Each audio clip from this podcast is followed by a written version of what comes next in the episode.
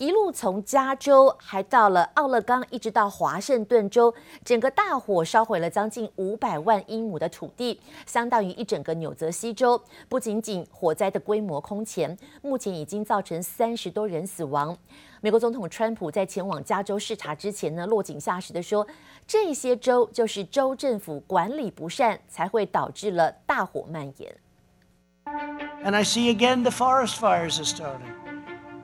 Starting again in California. I said, you got to clean your floors, you got to clean your forests. They have many, many years of leaves and broken trees, and they're like, like so flammable. You touch them and it goes up. I've been telling them this now for three years, but they don't want to listen. 今年以来，包括加州野火烧毁的这个土地面积已经有三百二十万英亩，接下来即将面临长达四个月的野火季。但川普不仅批评当局说管理不善。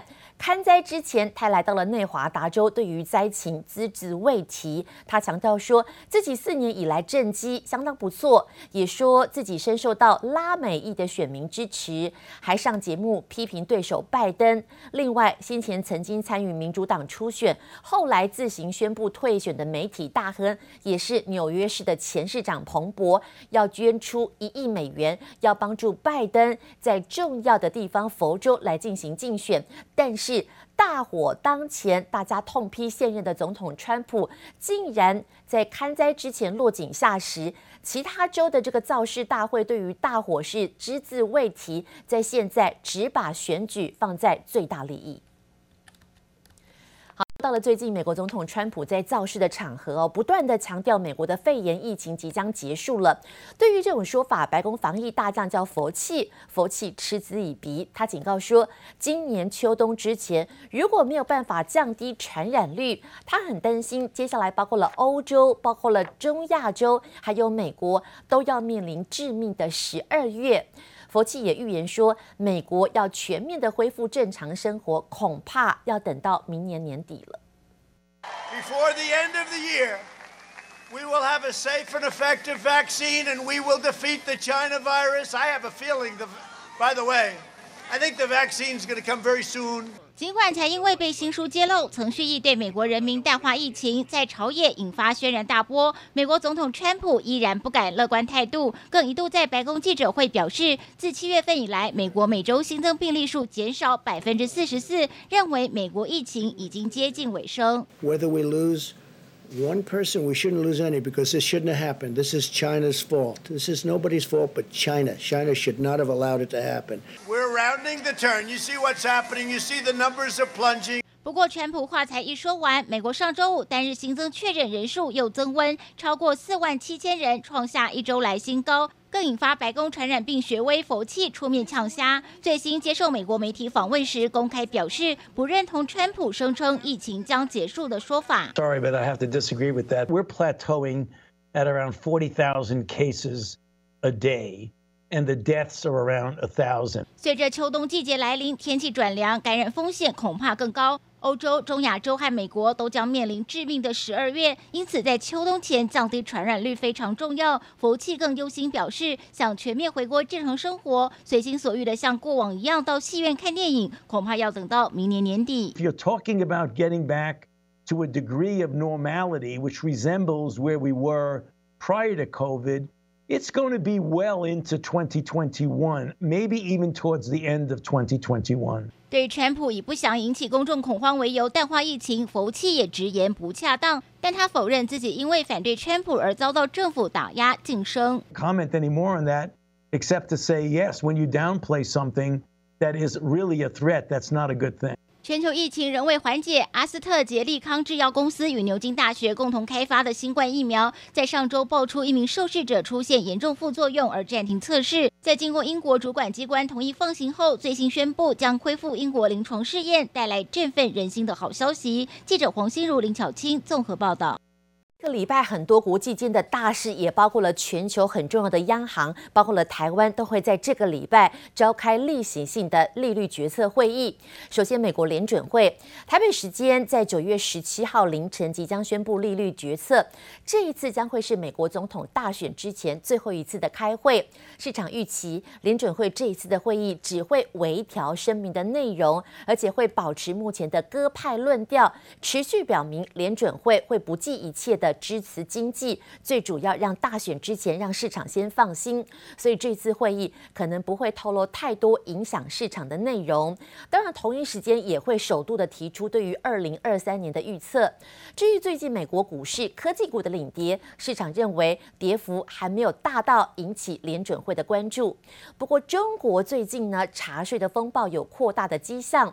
中国人行之前通知要求银行要加强账户的开立，还有交易的管制、异常的监测等等，这些账户的风险管理都要严度加大。有台湾的银行主管就表示说，这次不仅对于企业账户，也有对于个人账户作为一个监察的工作，特别是关注在账户的性质啦、资金的流向，目的是为了要过滤人头账户、反洗钱。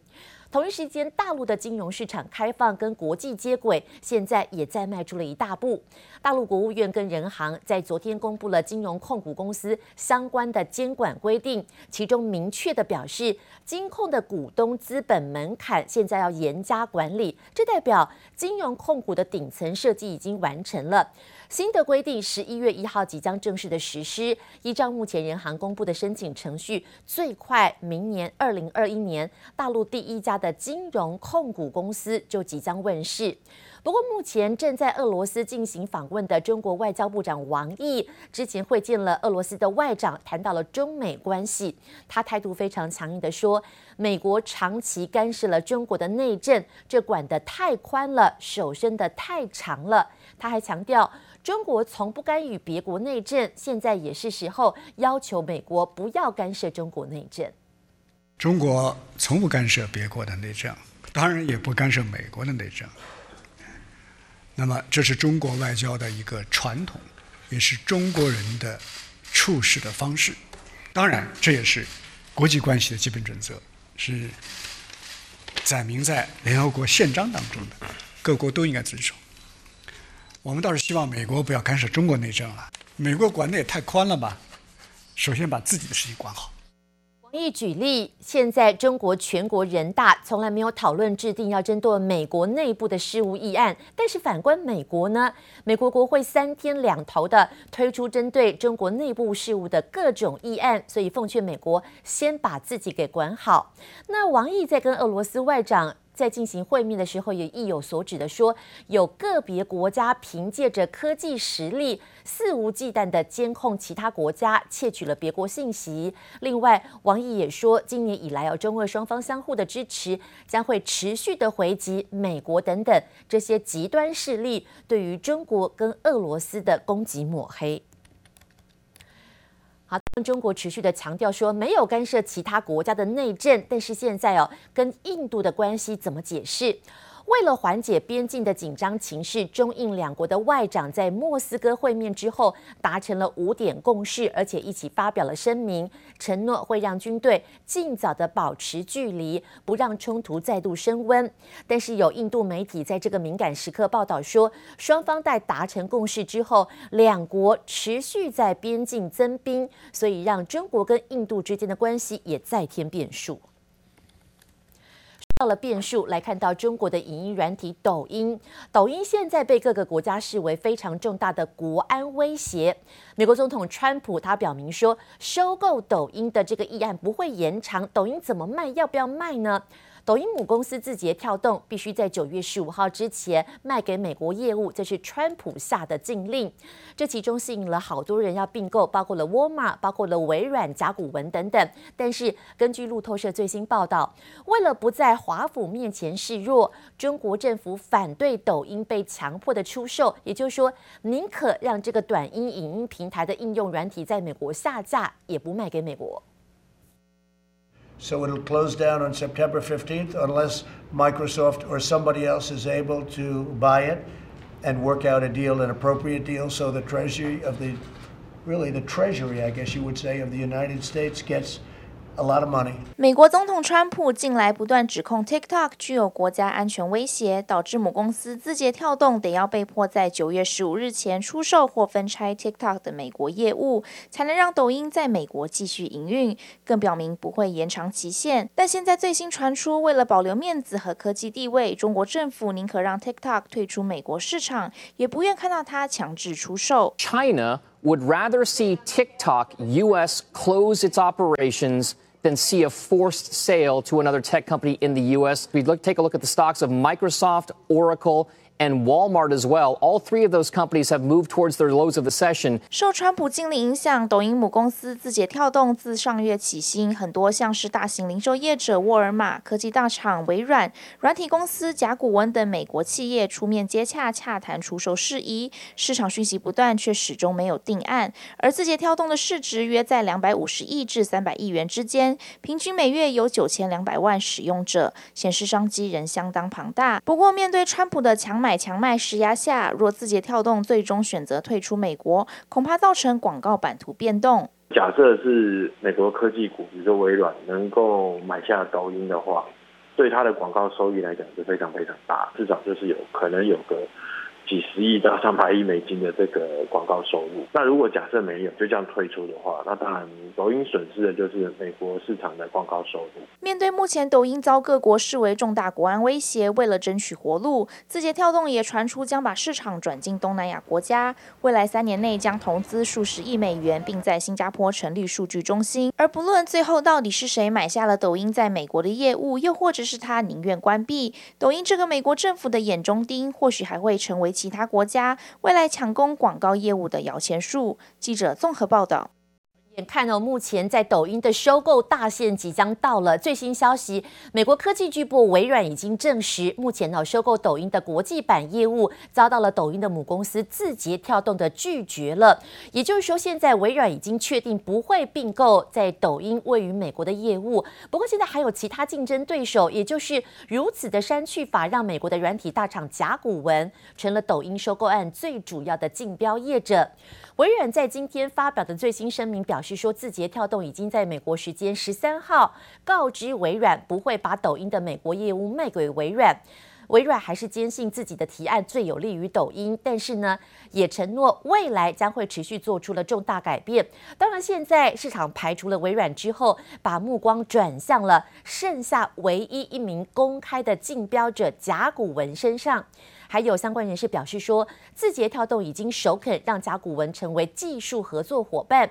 尽管甲骨文还没有表态，但是眼看到这个抖音出售大限即将到临，投资人目前看好，恐怕甲骨文就是最后可以买进抖音在美国业务的业者了。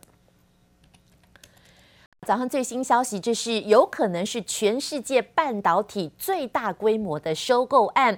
美国半导体大厂辉达最新表示，已经同意以四百亿美元并购软体银行旗下的半导体事业公司安谋，这将创下了半导体业界历年以来最大金额、最大规模的并购案。辉达在最新的声明当中证实，以将近三百。三十五亿美元的现金买下了安某，含有二十亿美元的签约金。这两两家公司发布了新闻稿说，如果安某表现达到了特定目标，软银另外会再拿五十亿美元的现金或股票来进行收购。并购完成之后，软银将掌握辉达。大概不到一成的股份，但其实整个交易案完成之前呢，审核的时间要很长哦，至少要花十八个月的时间，因为这十八个月当中必须经过英国、中国、欧洲联盟还有美国同意。那辉达的执行长黄仁勋也说自己很喜欢安摩的经营模式，希望能够进一步的拓展客户。谈到了这个并购案可能破坏安摩本来客户像苹果的关系，黄仁勋说。辉达为了这桩并购花了这么多的钱，没有理由会做吓跑客户的事。其中十八个月的时间，恐怕还有待磨合。